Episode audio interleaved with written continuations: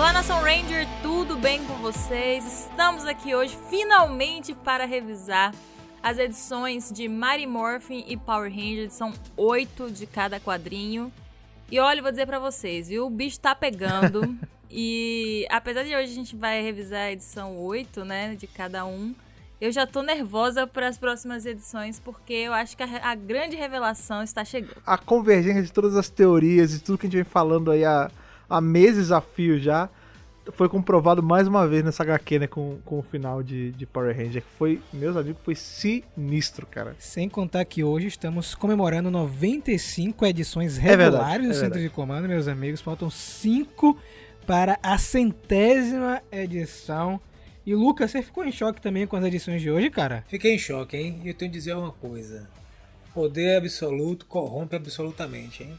Exato, Acho olha que só. Foi uma lição complexa desses quadrinhos, tá? eles estão construindo essa lição. E por isso que precisamos ter quem? Os defensores, os patrulheiros do poder, para não deixar esse poder se concentrar. Tava esperando ver algum um, um quê filosófico aqui, porque isso foi uma coisa. Isso é uma verdade. Isso foi uma coisa que essas HQs trouxeram muito.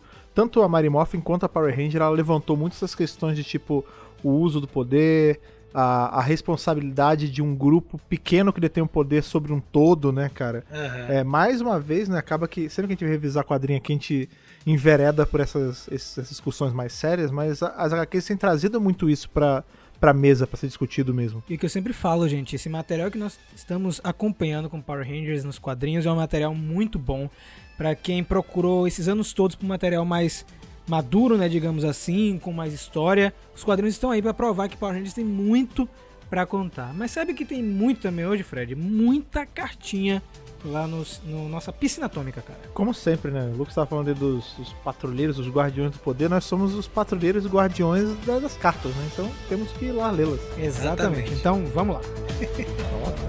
belo sim, belo sim.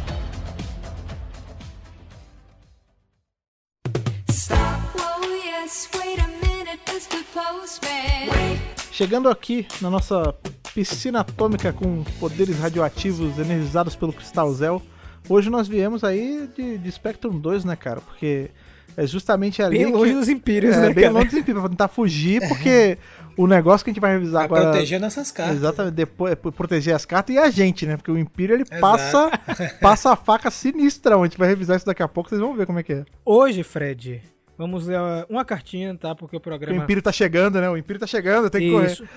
correr. E lembrando que muito em breve vai ter mais um especial de leitura de cartinhas, tá perto de nome. Então, se você tem uma cartinha especial um pouquinho maior, envia logo pra gente, pra colocar na nossa pasta. Tem outra piscina, na verdade, passa na outra piscina que fica aqui do lado, certo? É, é tipo aquelas piscinas de criança, né? Que é menorzinha, só pra isso. Isso. de plástico. Você, Exato. Estamos aqui, rapaz. Estou ainda depurando, lendo o relatório da SPD sobre o sumiço das cartas. É interessante porque essas cartas que chegaram hoje elas estão com aquele um pó bem fino, assim, um pouco cristalino, não sei, meio rosa. Mas tudo bem, a princípio Caramba. passou por nossos scanners e não tem nada demais, né? Mas eu vou de qualquer forma reportar esse detalhe para a SPD para eles ficarem a par, né? Afinal de contas, foi em uma dessas que sofremos o ataque, né? Eu vou deixar então isso registrado, tá? Para não acontecer nada parecido futuramente. E eu vou pedir para você, Lucas, pegar uma cartinha para mim hoje, só uma, tá? Tudo bem. Essa aqui tá tá bem na beiradinha aqui, quase saindo da piscina, porque a piscina tá muito cheia, né? A gente tá guardando inclusive para um especial de só leituras de e-mail. Pega essa aqui para você, tome. Tá bem na beirola. Opa, tá na beirola essa aqui. Essa aqui é um pouquinho antiga, meu povo. Deixa eu ver de quando é referente ao centro de comando de número 72. Jogando conversa fora. Esse é antigo, cara.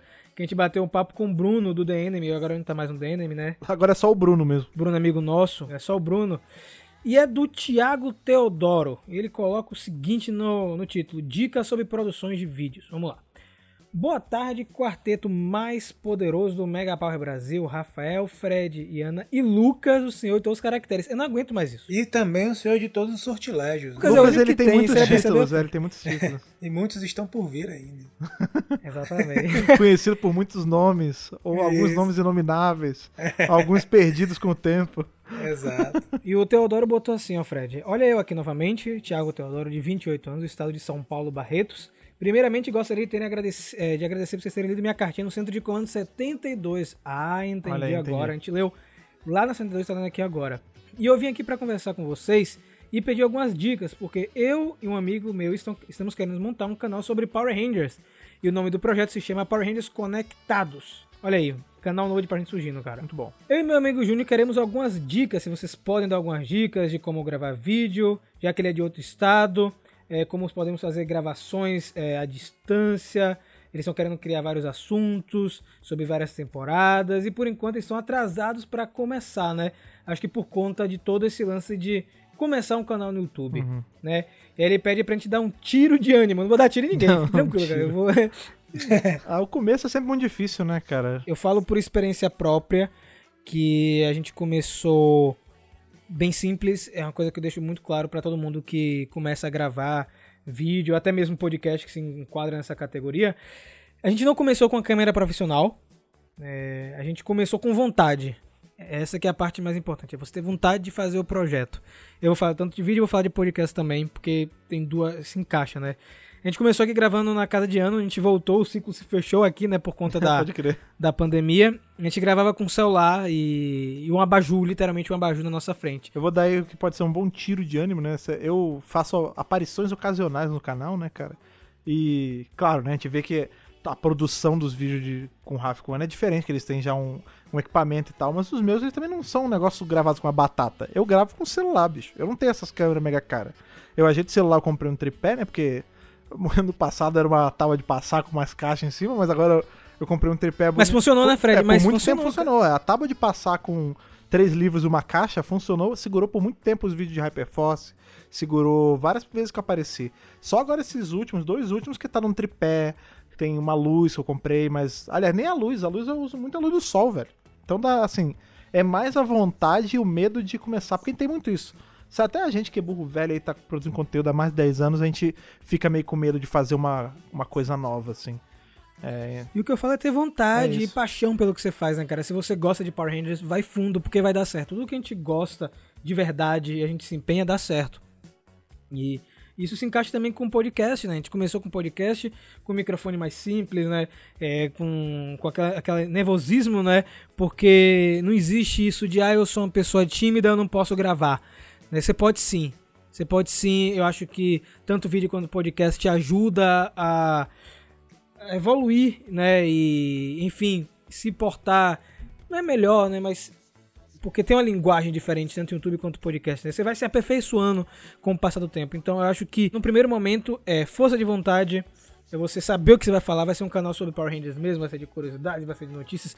Ter tudo isso bem pautado. E a mesma coisa caso um dia você queira fazer um podcast também. Inclusive, Fred, ele coloca aqui no final do e-mail. Voltando a podcast, quando vocês irão fazer um podcast de Power Rangers Operação Ultra Veloz? Eu ainda vou bater nessa tecla esperando esse episódio sair. Eu quero muito poder ouvir mas por hoje é só isso. Mandou um boa tarde pra gente. Incrível que pareça, estamos gravando de tarde aqui, Bom né? Time. E que o poder o proteja. Falou seus power conectados. E assim, é, Tiago, quem me ajudou muito também em produção de vídeo foi Lucas. É verdade. Né, Lucas tem, trabalha com essa parte, ele pode explicar melhor. Ele, ele deu uma outra visão pro nosso trabalho, né, Lucas? É, porque na verdade, na verdade eu, o acordo que eu entrei com, com o Rafael, com ela na época, era no Mega Hero, não era nem no Mega Power no início, né? Eu produzo coisas desde 2008, 2009 também, desde blog, escrever. Eu me lembro que eu mostrei recentemente um podcast que eu gravei em 2000 e, 2010, né, talvez. Aí, Tava Rafael, muito bom, viu? Aí falou, cara, o, seu, o áudio já era limpo naquela época, então assim, tinha uma preocupação hum. técnica. Mas acho que a preocupação técnica que você tem que ter no início é mínima, assim, porque a ideia é que você consiga melhorar ao longo do tempo, tá? Não fique nessa noia que nem o Rafa falou, de ah, você não precisa ter uma câmera pro no início. É, não. Nada disso. O principal é você, primeiramente, é, setar suas expectativas no prazer de fazer.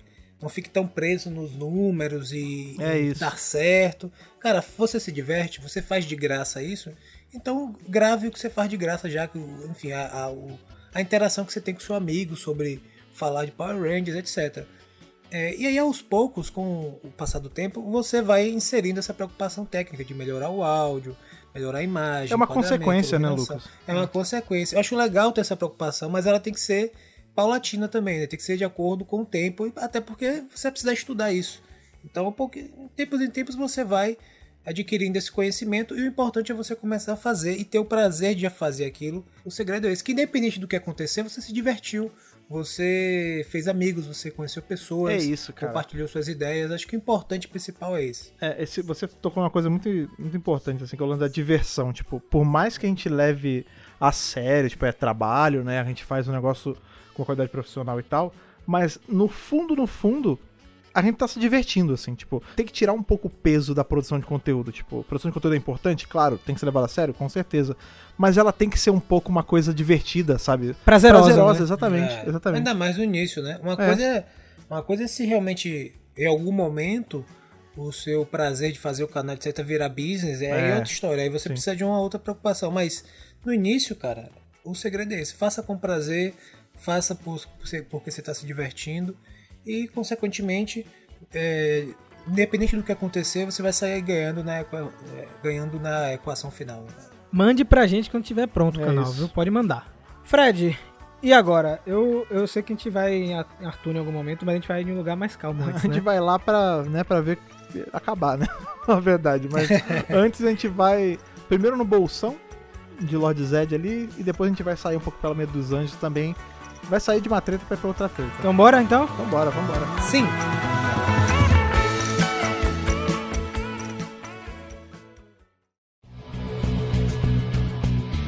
Iniciando aí com o Mighty Morphin, né? A gente volta ali para o flashback com os Ordons, Ofrons, Arthus e o Cristal Zel. E essa edição, pra mim, foi bem assim, surpreendente, porque mais uma vez Rian, Rian Papagaio mexendo aí com a mitologia pesada do universo de Power Ranger, não da temporada de Marimorph especificamente, mas o universo mesmo de Power Ranger num- numa versão mais, numa visão mais macro, né?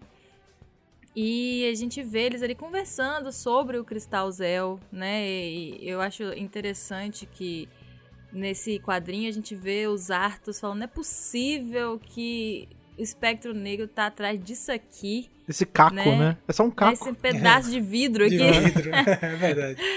E, e enquanto isso, do outro lado, a gente tem o Zordon completamente deslumbrado, né? E a gente começa a perceber que o Zordon, ele é, ou era, não sei, né?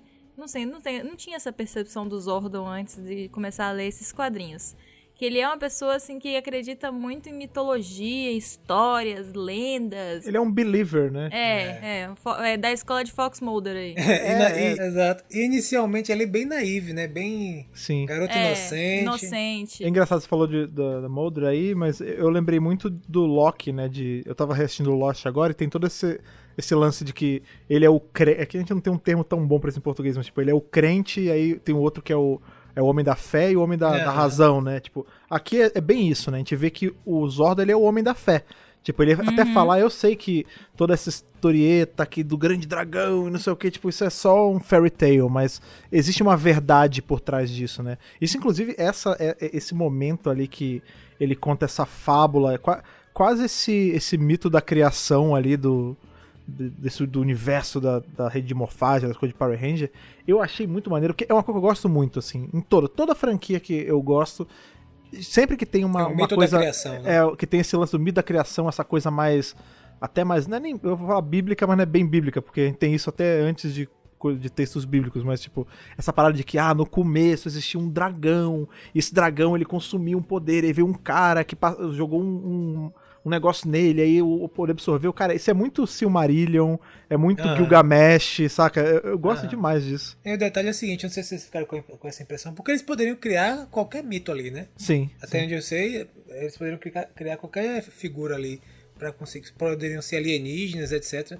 Mas eles escolheram um dragão e um cavaleiro, assim, será? Aí eu pensei, pô, será que em algum momento esse mito talvez apareça também lá em. aparecer lá em Dino Fury, será? Seria, ficaria, seria interessante eles fazerem um certo link, né? Talvez essa mitologia também existir lá. Cavaleiros de Rafficon. É, seria legal? É, é, pode ser que eles é, levem para esse lado, né? Que no, na criação do universo, é, em ve- antes dos Power Rangers eram tipo uns cavaleiros, né? Os guerreiros que lutavam de armadura e tal. Eu achei interessante que o dragão tem três cabeças, né, cara? Que é uhum. conversa também com essa tríade que é Zordon, Zartos e Zofran. É, o lance de três é muito presente em várias coisas, né? A regra de três, assim. Sim. Tem os, então, eles, eles são três, é, a gente tem os três emissários também. É, é, é, sempre de três em três, né? A, a, acho que a Wicca ou alguma coisa de magia também são três poderes, né? Três magos, é, bem interessante, é sempre três. É. Porque não apareceram três heróis, né? Nesse momento, mas é. enfim... É, a gente tem né, a história de que os dois lutaram e o Cristal Zel foi forjado quando é, Zion, né, que é o grande salvador aí. Deus guerreiro. É isso, o cara é um Rasgou deus guerreiro, é tipo Goku. Só lembrei disso na hora. É mesmo, é mesmo. e aí ele se finge, né, de morto ou enfim, que tomou uma porradinha e quando o dragão pensa que vai vencer, ele ataca né, com cristal e o contato desse cristal, que era um cristal normal, pelo que eu entendi, com o coração, né, do dragão, forjou o poderoso cristal Zel. Aí eu, assim, gente, eu queria só abrir rapidamente antes da gente continuar, né, essa nossa discussão sobre a história em si, é que essa lenda é como se ele tivesse criado um um realmente, tipo, uma lasca de cristal Zel, né? É. Ele criou, tipo, um uhum. pedacinho de cristal Zel. Só tem o que aquele acontece pedaço, com aquele né? planeta cheio de cristal Zel? Pegaram o sangue do dragão e derrubaram um planeta inteiro? Qual. Eu queria entender só. ou às vezes, ou, pode ser alguma coisa mais, tipo. Isso era um pedaço do cristal que tava lá, e aí ele foi embanhado com esse poder do, do grande dragão e isso se. ele reagiu com o planeta inteiro, né? Tipo, é, pode ser que esse planeta que o Zion lutou com Vitara seja o planeta que a gente viu em Beyond the Grid, né? Tem uma outra coisa também, isso é uma lenda, né? Isso é uma é. fábula. Às vezes isso é a representação fantástica, né, mitológica de uma coisa mais, eu vou, né, eu vou dizer científica para afastar um pouco, mas às vezes é isso, tipo, às vezes na lenda é, ah, o, esse guerreiro deus foi lá e pegou a, o caco de um cristal e esse cristal ficou emanando poder Tipo, às vezes na vida real ali da história, não era um dragão de três cabeças, às vezes eram três exércitos contra um exército que lutaram nesse planeta, e aí o sangue desses exércitos foi derramado, sabe? É que nem quando a gente pega, voltando também ao lance bíblico, né? Tipo, ah, o grande dragão que vai andar sobre o mar, tipo, não é, não é real. É, é só uma alegoria, é né? É uma representação, uma alegoria, exatamente. O legal também que eu queria falar, é, frente a esse do dragão, é que já começa nesse quadrinho a lição do, né? Porque o, na verdade o dragão ele consumia toda o poder, né, que existia no universo e aí ele concentrava tudo para ele e esse esse esse guerreiro quebrou isso para parar de ter essa concentração de poder, né? E o dragão a princípio na história era maligno, né? Então já começa aí essa lição nesse, desses dois quadrinhos sobre essa concentração de poder ser um problema, né? Que vai depois terminar lá em Power Rangers número 8. Eu, eu acho interessante como cada vez que a gente vai né, afundando mais, ficando indo mais profundo né, na história, toda a Lord Power Rangers, a gente vai vendo que o poder que a gente achava que era o poder mais alto, na verdade era só mais um poder, né? Tipo, uhum. quando a gente via só a série, aí Zordon era o, o sábio milenário, não sei o quê. Aí agora a gente vê que Zordon é só um cara mas que faz parte de um grupo de pessoas. A gente pensa, ah, não, mas aí Zofran e Zartos, eles são mais poderosos. A gente vê que não. Que tem... E vai indo para trás num ponto que agora a gente já viu, tipo, a criação do poder em si, né? Tipo, o conceito de poder de Power Rangers, a gente presenciou a criação aí com o lance do dragão e do cavaleiro deus e não sei o que, tipo, qual será o próximo ponto? Qual, onde a gente vai ver mais, assim, o que, que é mais escalonado do que isso? Pois é, e aí nesse bate-papo, depois que Zordon conta, né, a Lorota, mentira gente, a lenda, ele, né, meio que pira errado ali e começa a falar, ah, eu acho que foi um ato de desespero, né, e ele começa a falar assim, não Zofran, você é o deus guerreiro reencarnado, você vai ser o guerreiro que vai levar, né, a paz e com um cristal Zel você vai trazer o equilíbrio e acabar com o espectro negro, blá blá blá. E o Zofran fica meio assim, rapaz, não sei disso não. Me tire fora você tá dessa. Você tá louco. Né? É, me tire dessa aí. Zartos fica meio, né, hum, ok, legal, parece interessante, né, Zofran, o guerreiro, o deus guerreiro mas, tipo, ele leva numa boa, agradece Zordon, fala: Não, beleza, eu fico feliz que você tenha pensado em mim dessa forma e tal. E Zordon continua insistindo até que ele leva um pito ali, né, de Zofran, porque ele vai dizer assim: Ah, eu entendo, você tá com medo, né? De receber essa responsabilidade. É, rapaz ali. E aí, toma uma. de Zofran, que inclusive fala uma coisa muito interessante, né, nesse momento, Rian Papagaio, a gente viu, viu? A gente não deixou passar essa, não. Onde ele diz que ele não tem medo de nada, porque ele já foi ameaçado de, se for capturado pelo espectro negro, de ter sua pele arrancada dos seus ossos, né, e feito de um casaco, né? Então, achei bem interessante, né? Porque pele e ossos eh, lembra muito a figura do Lord Zed, né? Então, é. achei interessante é, esse sim, negócio sim, sim. que eles que eles fizeram. E aí, enfim, para encerrar essa parte, a gente logo presente, né? Eles dizem que eles têm que proteger o cristal, não deixar ninguém, que ninguém toque, que os antigos, né, os aqueles seres lá de Altar comandaram que eles protejam o cristal apenas sem ninguém tocar, porque é muito perigoso, né? E que eles precisam achar é, soluções para este problema na vida real e não em lendas. Aí vem Power Rangers Zell e Zordon usem o poder do Cristal Zell e morfem, tá ligado? E é isso. eu tô brincando. Brincando. é isso, mas, mas, olha, olha que interessante isso. Eu fiquei pensando justamente isso, né? De, pô, no fim, né? Ah, não pode encostar no cristal, não pode fazer não sei o quê. Aí ele pegou e fez vários caquinhos desse caco pra morfar todo mundo ali, né? Mas uma coisa que sempre passou assim na minha cabeça quando a gente assistia, porque o Ranger tem essa noção de que, ah, beleza, ele é adaptado de um de um Sentai, né? E o Ranger ele mexe justamente com esse lance de civilizações antigas e tal. E em Power Ranger nunca foi questionado isso, nunca teve isso. Tipo, ah, é o poder que sempre aumenta e nunca foi falado sobre o que que era cada Zord, o que que era cada coisa. Mas quando a gente para pra pensar, eles são claramente são coisas de civilizações antigas, né? A gente tem uma pirâmide, a gente tem uma esfinge, várias coisas. E agora a gente tá vendo que o Cristal Zel, ele é associado justamente a essa lenda, essa mitologia de um cavaleiro contra um dragão, que é um troço meio que de civilizações antigas também. Então dá pra gente esticar o, o raciocínio disso pra, ah, beleza, então, por isso que os, os Ranger de Zel tem essa pegada mais tipo civilizações antigas, porque o cristal ele veio de uma lenda, de um negócio, sabe? Sim, sim. E também explica, Fred, é, todo esse lance do cristal Zel ser super poderoso, né? É, ele acaba que faz um retcon mais na frente que o poder Zel não pode ser usado sempre, né? Porque ele, ele é infinito, então por isso que eles precisam trocar de Zel para Turbo, porque Zell é muito poderoso e só vai ser utilizado mais na frente, é bem mais na frente na verdade, com Tommy com o Mofador Mestre. O Jason Bischoff ele comentou na época quando saiu o Soft the Dragon que o Mofador do Tommy ele tem o Cristal Zell que estava no Zellnizer de Zell, ele retirou e colocou dentro do Mofador Mestre. Por isso que ele é tão poderoso, né? É, mas ele não pode usar mais de novo, né? Porque é, depois a gente vê que parou, né? Não funciona mais depois de Soft the Dragon. Então vai saber, se ele é um poder infinito, não é tão infinito assim, porque parou. Como é que ele tem um limite com o Rodomestre, entendeu? É que a tecnologia não aguenta. É. A tecnologia tem que avançar para poder é, canalizar o Cristal Zel. É Mas enfim. É.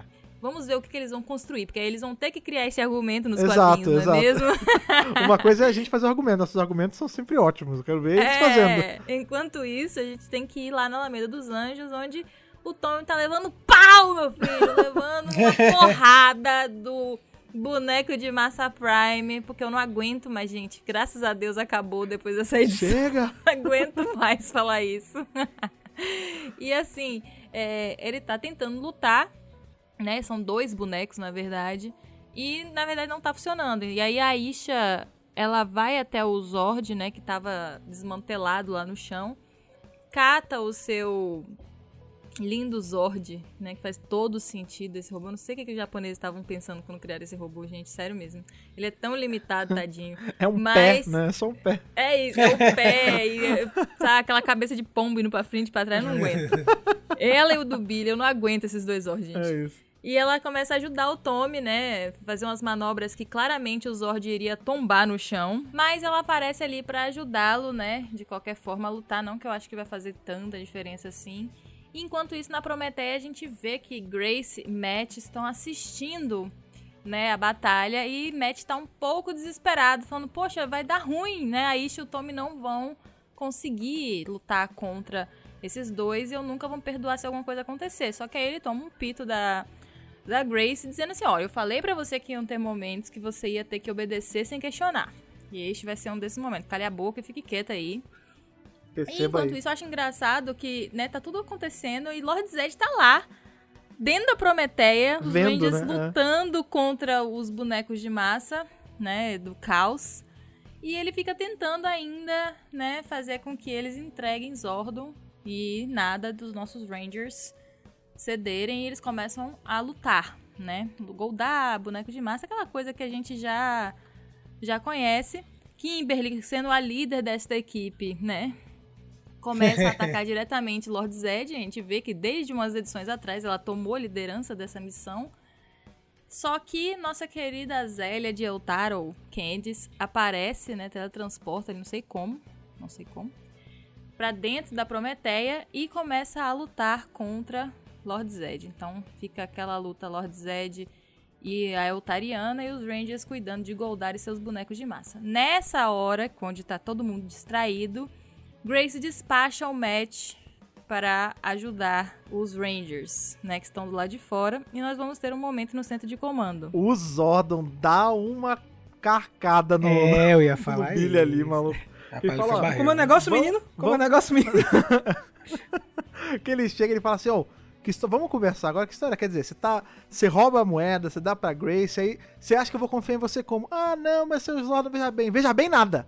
Bem, você é inteligente. Resolve aí, responde como é que a gente confia de novo em você, seu moleque. Você é moleque, vagabundo. É, muito bom. Porque ele dá um desafio, né? Ele, já que você é tão inteligente e consegue é, resolver Responde tudo, aí. vou te dar um problema pra você resolver então.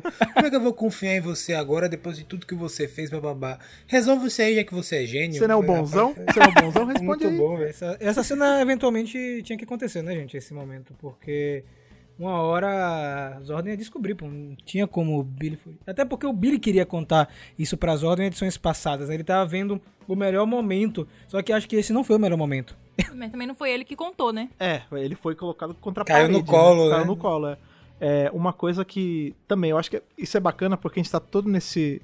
se envolvendo com coisas de Zell antes, né? A gente ainda nem tem os, os ninja ainda, né? A gente ainda vai ter um espacinho, né? mas a gente tá, isso tá muito relacionado com as coisas de Zell. E Zell é justamente a temporada que o Billy para de ser Ranger, né? Que ele pendura a chuteira e vira só ali ajudante do centro comando. Na série de TV, isso, apesar de ter ali um desenvolvimento e tal, a gente descobre que é porque tem um cristal a menos e dá justificativa lá, sempre pareceu algo meio. Ah, tira, vamos tirar ele de ser Ranger, mas vamos deixar o ator aí, né? Nunca teve uma, um desenvolvimento muito grande do, desse anseio do Billy de não querer ser Ranger, né? Eu acredito que o quadrinho tá levantando a bola para isso, sabe? A gente vai ver lá na frente. Foi o que eu quando, falei com a Ana quando é, eu tava lendo, exatamente isso. Quando começar a ter as coisas efetivas de Zell mesmo, Zell Rangers e tal, a gente vai descobrir que, na verdade, esse anseio do Billy de não querer mais ir pro fronte de batalha tem a ver com isso. Tipo, talvez até uma culpa, um troço meio que ele ficou do tipo, putz, eu traí eles. O que eu posso fazer para remediar é, tipo, ser o ajudante aqui no centro de comando para limpar minha barra, sabe? Talvez a solução que ele encontre é essa. A solução que, que vou encontrar, Zordo, é eu deixar de ser um Power hum, Ranger, tá Mas ajudar como eu posso. É, exatamente. Posso, vou ter que abdicar do poder para poder ganhar novamente sua confiança, talvez. Exatamente, exatamente. E aí você ressignifica uma saída porca dele como Sim. Ranger em Power Rangers, né, cara? A realidade é essa, né? A realidade foi foi mal feito. Sim, então, mas é, é isso, né? Como todas as saídas, né? A saída também do, do trio ali principal, da, no vermelho, amarelo e preto, também foi de qualquer jeito. Aí, ah, conferência de paz. É isso. E não, agora o... anos depois estão corrigindo. Tá na hora de corrigir a do Billy também, né? Hoje você não consegue mais ver a conferência de paz se lembrar dos Omega Rangers, né, cara? Exato. Pra exato. mim, a lacuna já foi preenchida e foi isso aí que aconteceu, né? E aí, nosso querido Matt, né, ele bota a mão na cabeça e fala, vou ajudar, menino Tommy. E acho que uma das cenas mais legais de Zords de Marimorph, que é o Dragonzord entrando em combate, né? Sim, Inclusive, sim. achei um absurdo ele com a cauda furadeira quase atravessando. Atravessou, na verdade, né? Sim, o boneco... Nossa, cena maravilhosa. Gráfica. E é legal você ver o o Dragonzord com mais mobilidade, né? Porque na série TV o Dragonzord tem os braços pequenininhos e aqui não, ele tem os braços mais largos, ele pode agarrar. E eu gostei muito de como foi ilustrado esse combate e eles conseguem destruir a, a redoma, né? A energia que fica em volta da redoma para que as pessoas escapassem e vivessem suas vidas. A lá Godzilla, né? É, era isso que eu ia falar, eu tô esquecendo. A lá Godzilla. Você tá esquecendo um pontos primordiais. Primeiro, ele teve que ir até o Billy para resolver o problema da bateria do, do Dragonzord que tava dando porcaria, Tá né? meia bomba, tá meia bomba. É isso, e aí o Billy dá o, o né, o, macetezinho ali, ó, você tem que fazer assim, passa, sacode duas vezes, então, enfim. Bota a e pilha depois, no freezer. né, ele destrói um dos bonecos, deixa a Tommy e a Isha destruírem o outro. E depois ele vai destruir a torre. E aí Tommy taca na cara dele, falando assim: ah, engraçado, né? Você tava aqui dentro o tempo todo, podia ter pego o seu Dragonzord e feito isso, e ficou esperando o momento que a gente apareceu para você brilhar sendo você que destruiu. Ou seja, você já é criando a treta que vai ter em breve, né? Porque vai ter. Tommy Sim. e Matt vão se bicar aí em algum momento. Mas enfim, eles destroem lá dentro do centro de comando. Né, a Grace vira contra Goldar. Não que eh, burro não tinha percebido que ela já tinha despachado o Ranger Verde para o lado de fora. E aí os soldados da Prometheia ajudam os Rangers, né, a tirarem Goldar e os bonecos e fica só a luta entre Lord Zed e Zélia. E aí ele fala que já sabia da presença dela há muito tempo e estava esperando ela se revelar. Se é verdade ou mentira, a gente não sabe. Mas como a gente tem a teoria de que Lord Zed é Zartos, é bem possível que ele sinta mesmo a presença dela, né? Sim. Já que teoricamente, se ele. Porque assim, eu falei pra Rafa, se ele é Zartos, ele tá controlando Eutar há muitos anos. Já, né? Ou seja, Lord Zed tá em comando de Eutar e Zélia tá trabalhando com ele. Ela vai descobrir uma coisa bem. Sem saber, né? É. Complicada agora. E seria. Faz sentido ele sentir a presença dela e tal. Então, antes dele sair, né? Ele acaba falando que ele nunca quis Ordo, nunca quis a cidade nem nada.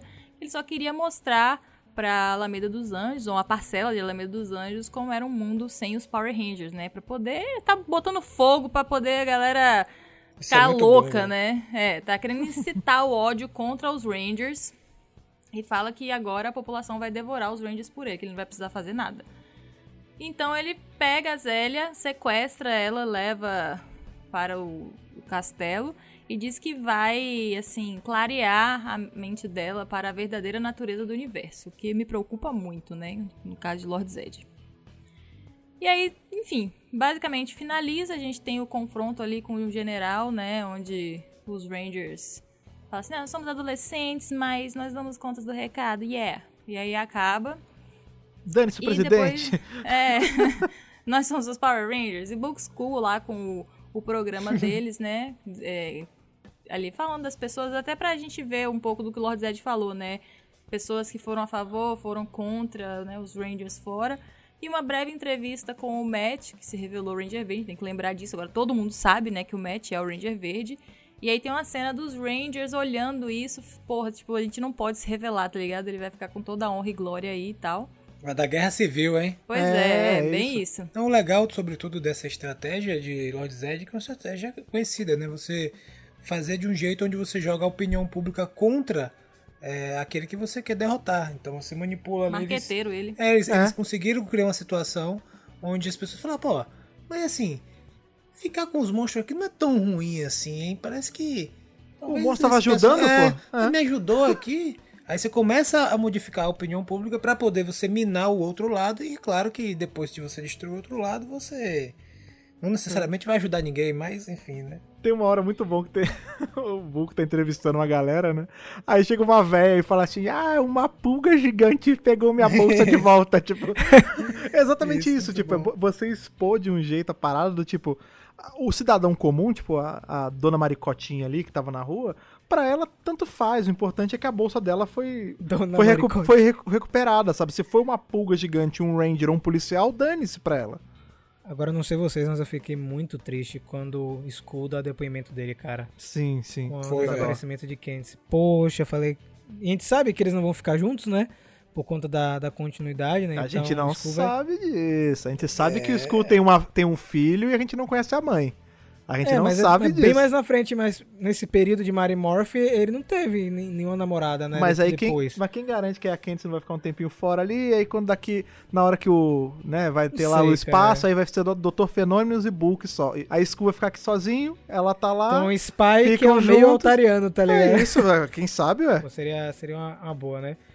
E o quadrinho termina com a nossa queridíssima Zélia Candice aprisionada, né? O que leva, uma série de de questionamento. Será que realmente é um plano do Lord Zed com ela? Eu acho que não, né? Porque essa cena com ela presa logo de cara mostra que eu acho que eles não têm nenhum tipo de ligação.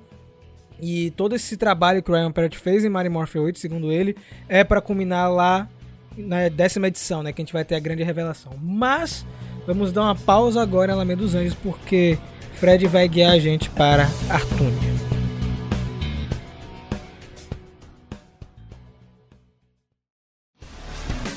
É, agora aí no espaço profundo, né? De novo com nosso esse nosso quarteto improvável, né? Três Rangers e nosso não tão querido Lord Dracon aí na treta, que tem o monstro matador do universo lá, o povo, né, o tem ali aquele imperador, né, rei, sei lá. Ah, não, a gente consegue dar conta do bicho e tal.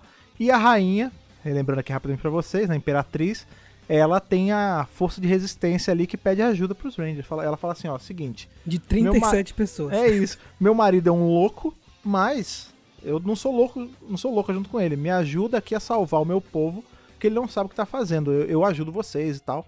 E aí, basicamente, se a gente for resumir essa, essa história como um todo, né? Óbvio que a gente vai comentar os detalhes, mas é basicamente isso, né? É o imperador se lascando, que ele achou que ele ia ser mais poderoso do que o Império lá, e obviamente não é, porque o Império estala o dedo e mata todo mundo.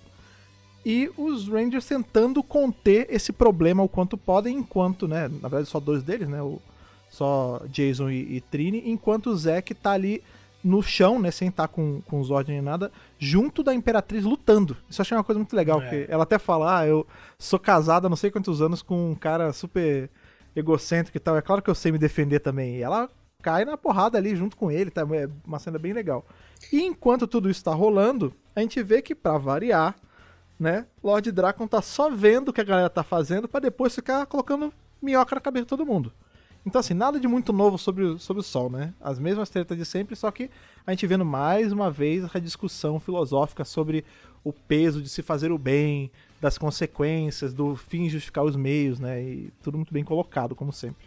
Exato. E o legal também é o seguinte: é a diferença de liderança que eles tratam com os ratonianos é o seguinte: o rei, ele tá lá, né? Ele utiliza o povo para se manter no poder a ponto de sacrificá-los para continuar sendo rei, enfim, isso, não, isso. não fazer nada que não para ele não perder aquilo. A partir do momento que ele vê que vai dar ruim, ele abandona, né? Ele não vai salvar a galera, ele joga a galera para morrer enquanto ele, ele foge, né? E a rainha é completamente diferente. A rainha se sacrifica para salvar o seu, o, seu, o seu povo, mesmo que seja uma quantidade é, pequena, no caso, né? E é bem legal que eles estabelecem essa diferença de que na verdade quem é a verdadeira líder, quem deveria ser a verdadeira líder daquele povo é a rainha. A rainha que tem um perfil realmente de um uma líder que seria interessante para aquele povo, né? Até porque ela queria mudar, né, como o andar da carruagem, né, do reinado, né? Ela queria que se, é, eles seguissem por outros caminhos, né? Eu não vejo ela com aquela mentalidade dos antepassados artunianos de conquistar planeta atrás de planeta, uhum, né? Uhum. Ela queria meio que quebrar isso, foi o que eu senti, pelo menos. É, ela tava claramente ali governar para o povo com o povo, né? Você vê que aquela, aquela célula de resistência dela, no, né, adiantando um pouquinho pro final, né? Infelizmente a, essa imperatriz, essa rainha, ela morre no processo, né? E os caras que sobrevivem, aqueles 20 e poucos, 30 e poucos, eles ficam mal porque eles falam, a gente tem que honrar a memória dela que estava lutando conosco esse tempo todo e tal. É muito, é, é, muito bacana, assim, esse. Todo esse momento, né? Todo esse lance de os que sobram e o peso que fica com o Zack depois, porque é muito um questionamento, né? Uma, uma discussão sobre o valor da vida humana. Né? Não, não são humanos, né? São aturianos aqui, mas é, o valor da vida. O valor né? da vida, É, né, tipo, ah, pô, mas a gente só salvou 20 e poucos. Pô, o que, que é só 20 e poucos? São 20 e poucas vidas uhum. individuais, sabe? Tipo, não é pouco. Você não pode que fosse na... uma já valia que for... a pena, né? Exatamente, eu lembro, é, é uma puxou uma coisa muito de trás, assim, e, e é um peso até diferente de, de, de mídia e tal, mas me lembrou muito de Lista de Schindler. Não sei quem já viu esse filme. É um filmaço, né? Que chega no final, né? O grande Lista de Schindler. Né? Isso, que é com o Lianisson, exatamente. Lianisson ele faz esse cara, que é o Schindler, que ele se passava por nazista para salvar os judeus, né? E aí quando chega no final, né? Tem vários sobreviventes e tal, e ele tá chorando copiosamente. E o cara pergunta: o que que foi? Aí ele fala: Você tá vendo essa roupa aqui? Você tá vendo esse botão? Esse botão teria salvo mais um. Essa caneta teria salvo mais dois. E, e, e você vê a o peso dele na valorização de uma pessoa que ele não conseguiu salvar, né? E aqui é justamente essa discussão, porque a gente tem os Rangers novamente eles se dividindo, né? Dois pensam uma coisa, um pensa outra, tipo, pô, legal, a gente se lascou e tal para salvar 20 pessoas, meia dúzia de gente, o que, que é isso, cara? Tipo, a gente poderia ter salvo muito mais. Os outros falam, não, mas não é muito mais, a gente salvou quem a gente conseguiu. Ainda tem, aí vem o Draco ainda falar, é, mas eu vi que você queria salvar mais, mas você deixou um cara lá que eu vi que você viu Foi que ele tava lá e você não quis salvar. E aí o, o Zé, ah, eu não vi ninguém. Então, assim, de novo, né? A gente não tá mais tratando dessa visão maniqueísta de Power Ranger do o bem vence o mal. Não, entre o bem e o mal tem um uma miríade de pensamentos, sabe? E é justamente aqui que a gente vê isso. Eu acho que essa edição 8, ela reforça tudo que a gente acompanhou na saga dos Ômega, né, cara? Eu sinto que a, a saga, inclusive, tá chegando no fim, sabe? É, toda essa trajetória com esses três personagens e o Lord Dragon. E eu acho que das edições que eu li foi a que eu mais fiquei aflito, sabe? Sim. Porque a chegada do Império no planeta, a gente já sabe o que acontece, né? Que a gente viu que rolou lá em Gorvinos 3. É um ser que devasta tudo, e a gente sabia desde o princípio que se o reino se aliasse com os Omega Rangers, ia dar ruim. Eu acho que até daria ruim com a aliança, sabe? Eu acho que não resolveria o problema porque os Omega Rangers não conseguem dar conta do Império nem com os Omega Zords, né? Então é uma edição para mostrar realmente que o problema é muito maior do que eles imaginavam. E eu gosto muito disso que vocês falaram do Lord Dragon, é, meio que permeando a mente deles, plantando sementinhas malignas, né, para eles questionarem uhum. as ações dele. Isso inclusive acontece no começo da edição, né, quando ele está conversando com o Z, ele fala que a, apesar de os Artunianos serem um povo é, conquistador e tal, que devasta, ele queria ver também eles sendo invadidos, né? ele queria ver acontecer o outro lado da moeda. Foi basicamente isso que eu entendi, né? Ele, apesar dos Artunianos é, serem um povo conquistador, é, que construíram o império deles, ele admira isso, ele também gostaria de ver eles sendo invadidos, porque eles Se também eram ruins. Né? É, é, Lord Drake ele tem um. É sádico. É bem interessante isso, cara. É legal que no o Império ele começa a construir um argumento, né? Que cria um dilema complicado até para os Power Rangers, porque os Saturnianos eram uma raça de conquistar outros mundos e viver praticamente parasitando, né? Uhum. E destruindo, etc. E não criando, enfim, como o Império estava falando. Então é bem interessante porque ele falou: vocês estão. vocês é, Eu estou aqui para balancear o universo. Eu vou destruir algo que está prejudicando o universo. Vocês tentando salvar essa raça, vocês estariam apenas contribuindo para que o universo ficasse um lugar pior do que já é. Então eu tô aqui para resolver um problema. Eu tô aqui a eu tô aqui a serviço do tempo, né? Eu estou aqui para balancear as coisas. Então aí você começa a pô, então os Power Rangers, na verdade, ali naqueles os Omega Rangers estariam, né? Aí você começa a criar esse dilema meio que insolúveis de você, pô, mas só, mas mesmo que eles são, mesmo que eles sejam estão fazendo isso, eles são uma vida, então a gente não pode é, decidir. Então, assim, quem decide para quem vive ou quem morre? Quem a regula esse cara? Né? Exatamente. A ideia, novamente, de que concentrar o poder em um ser ou em dois seres que vão decidir como o universo deve ser gerenciado ou não, né? É uma coisa complexa, que é mais um passo da lição dos dois quadrinhos, né? Eu achei meio interessante porque é algo que você pode argumentar é, em ambas as frentes infinitamente, né? Digamos Sim. assim, para sobre esse tema. Eu achei bem interessante isso. Inclusive tem uma hora em um dos, um dos momentos ali que o Império tá falando, né, em que ele fala, é uma fala muito legal que ele diz assim, é, eu tô, depois o Draco até usa isso de novo e fala, ó, o cara veio aqui apertar o botão de reset, né? E uhum. é essencialmente isso, né? O que o Império fala é que, ah, eu vim aqui para fazer um recomeço. Ele, nem, ele fala isso. que a destruição é só mais um, um passo nessa jornada toda, né? E aí você fica pensando assim, como é que é essa regulagem? Será que. É, de novo, são esses dilemas insolúveis aí que o, o Lucas estava falando. Tipo, será que o Império. Aqui no final a gente vai ver que tá, tem uma sujeira por trás, mas, tipo, nesse momento eu fiquei pensando, será que o Império não é só uma regulagem do universo? Tipo, em algum momento alguns povos têm que acabar para que outros possam nascer, ou quando você quebra o negócio, você remonta para fazer algo maior, e aí. Enfim, só que aí você bota também o peso das vidas ali dos, dos seres. Será que para eh, nascer outro, você precisa necessariamente matar esse, você não poderia só ensinar, né, alguma coisa. Então, eu achei bem bacana assim essa, a gente tá conhecendo um pouco mais dos impérios para eles não serem só essa força de matar, né? Porque até então era isso, ai, eles são monstros que matam tudo e todos. Ah, mas tá, mas o que mais? Não, não, é só isso, eles são monstros que matam tudo e todos. Aqui não. Ele falou foi muito nesse quadrinho. Exato, exato. É, Aqui a gente bom. vê que eles, né, eles são prolixos, eles, eles pensam, exatamente. E eles é. têm um código moral, não é só, tipo, chegar, matar e ir embora. Não, é. Eu tô vindo aqui para regular esse, esse espaço aqui, esse momento. Sabe, a, o quadrinho me passou a sensação seguinte: a parte gráfica desse diálogo, sobretudo, é como se lentamente aquele o Império se, se movimentasse e fosse falando aquela cena que o, entre aspas, vilão vai contando tudo bem lentamente, de maneira muito educada, e você vai assistindo o quadrinho me passou essa, essa vibe quando, tava, quando eu tava lendo, né? pelo menos a parte gráfica, sobretudo. Eu gostei, gostei muito da forma como eles representaram essa parte, né? Eles botam em perspectiva justamente né, o nascimento dos mundos, a criação, porque para o mundo chegar num ponto de ter uma civilização habitável, né, ele passou por milhões e milhões de anos. Exato. Então ele meio que volta para essa para esse momento, né, onde o mundo está assim fisicamente se ajeitando para receber a vida.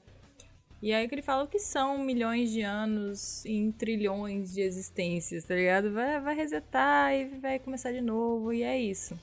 Só que durante o diálogo é bem interessante porque em, em algum momento, né, da luta contra os Rangers, ele acaba dizendo assim: vocês não têm tanta força de vontade quanto os antigos Omega Rangers. Aí eu fiquei. Os antigos, né? Os predecessores. Peraí. É.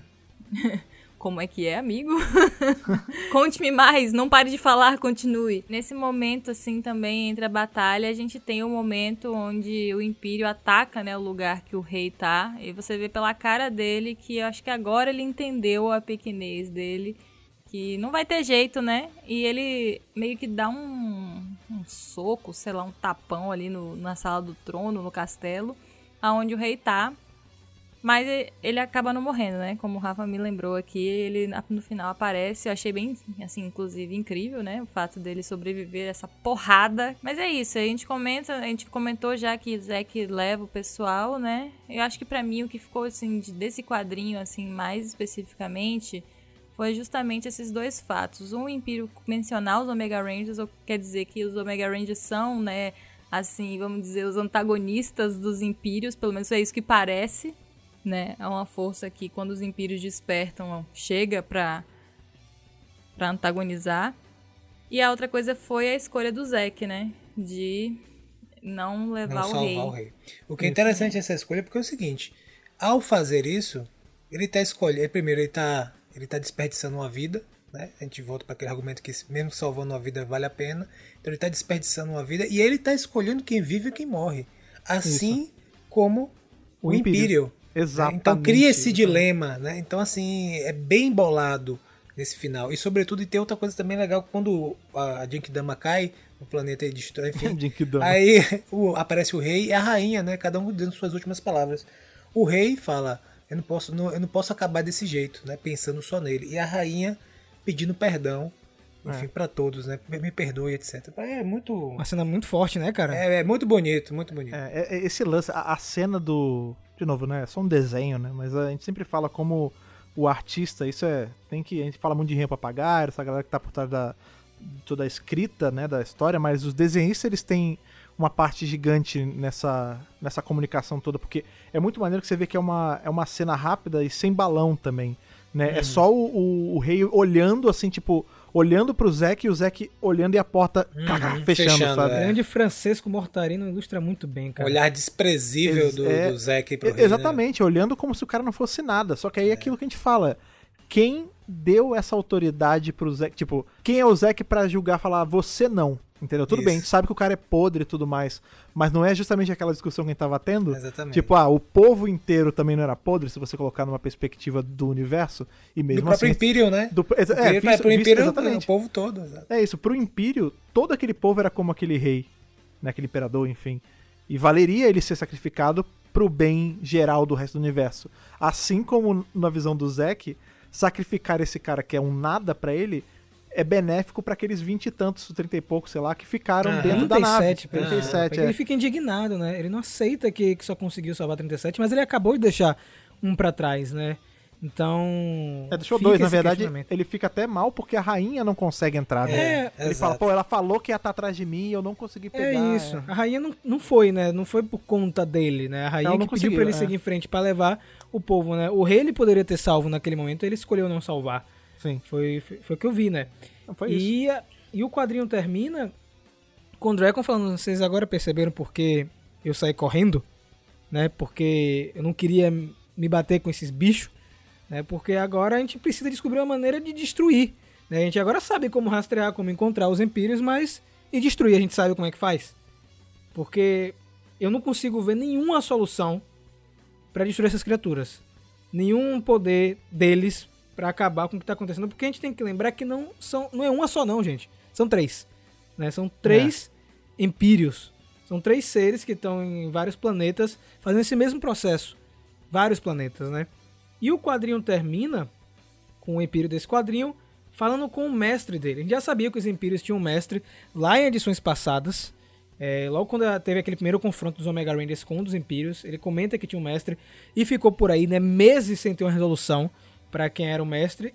E hum. na última página, hum. gente, Zartos. Acho, acho que nós quatro estávamos certos novamente. Treta, treta, treta. Rapaz. Zartos. Assim, eu, assim, eu falo assim, não foi. Não é tipo assim, uau, isso nunca poderia acontecer, mas eu tava esperando isso? Não, eu não tava. Eu achei que ele tava envolvido com coisas, assim, muito menores, vamos dizer assim, né? Mais, mais contidas em um planetinha ou dois, sabe? E não num comando Tipo, com três seres Malignos. praticamente indestrutíveis, alienígenas, destruindo planetas por aí. Porque assim, no fim, se ele for mesmo é, Zartos, Zed, enfim, que difere ele do espectro negro, né? Exato. Uhum. Tipo, qual é a diferença? A diferença é que você tá destruindo o planeta inteiro em vez de pegar os povos e fazer de escravo. Eu acho que talvez seja até pior, né? Tipo, porque você está dizimando toda uma raça, né? Então, assim, porque enquanto está acontecendo isso, né, no espectro negro, tem forças do bem lutando para destruir o espectro negro e libertar essas pessoas, para que essas pessoas tenham suas vidas, né, suas, seus planetas, as raças voltem a povoar o universo.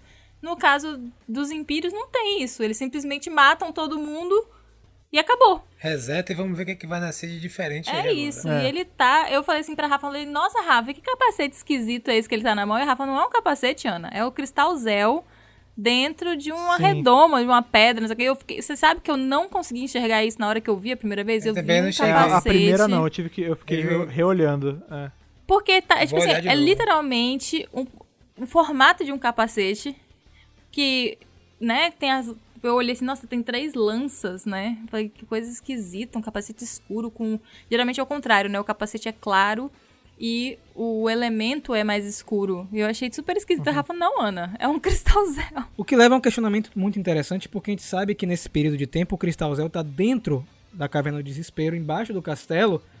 E aí, o que me leva a crer que isso realmente seja uma ilusão. É, os Artos não tá mais dessa maneira, né? Porque Uhum. Mesmo que tivesse dentro de uma redoma, ele não pode tocar o cristal Zel se ele tiver o coração corrompido. Então, mas então, às vezes que... esse, essa redoma é justamente para ele conseguir carregar, entendeu? É, mas o cristal ele estaria no, no debaixo do castelo é, cronologicamente, né? Não faz sentido estar tá com os artos do cristal Zel. Eu só quero tirar duas dúvidas. Uma, o cristal que a gente vê lá no início de Marimorphin 8 é uma lasca só. Sim. O cristal que tá na mão dele são três pontas, o que já não é o mesmo. Hum. E aí tem uma terceira um terceiro questionamento. Se existe um planeta de cristal Zel, não é. existe só uma lasca de cristal Zel.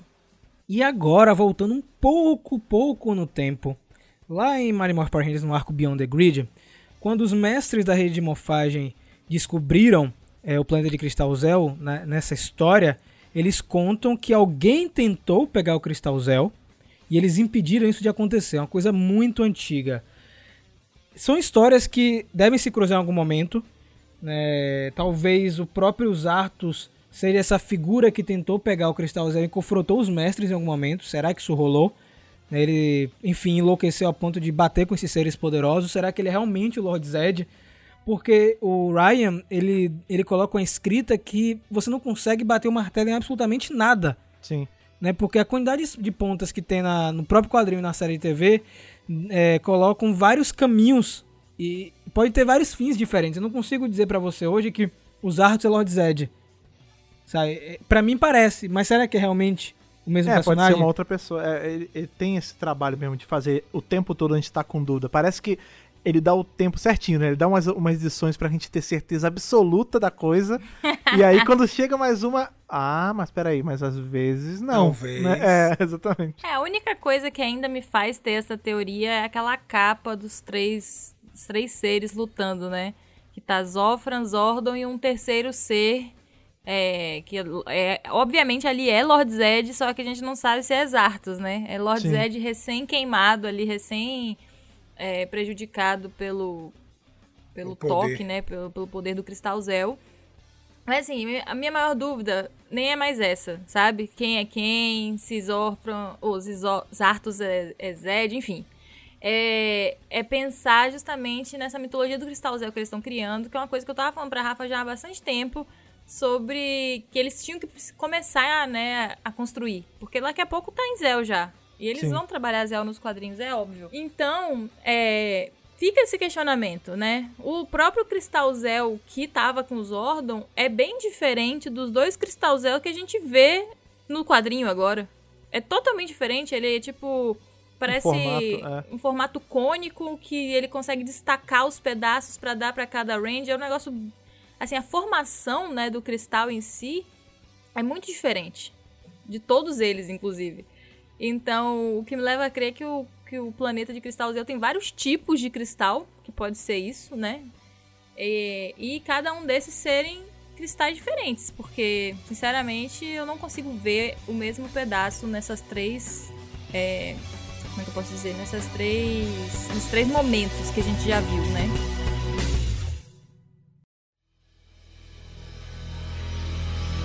Chegamos aí no final de duas grandes edições. Lembrando, gente, que a próxima etapa não é Mario Morph 9, nem Power Rangers 9, é Power Rangers Unlimited ah, Edge of Darkness, que tá é o quadrinho chegando. do Ranger Fantasma, que vai dar continuidade à edição 8 que a gente revisou hoje de Power Rangers. Então, se você perdeu esse quadrinho, coloque em dia, tá? Coloque em dia. Mesmo que você pegou tudo aqui no review, leia o quadrinho.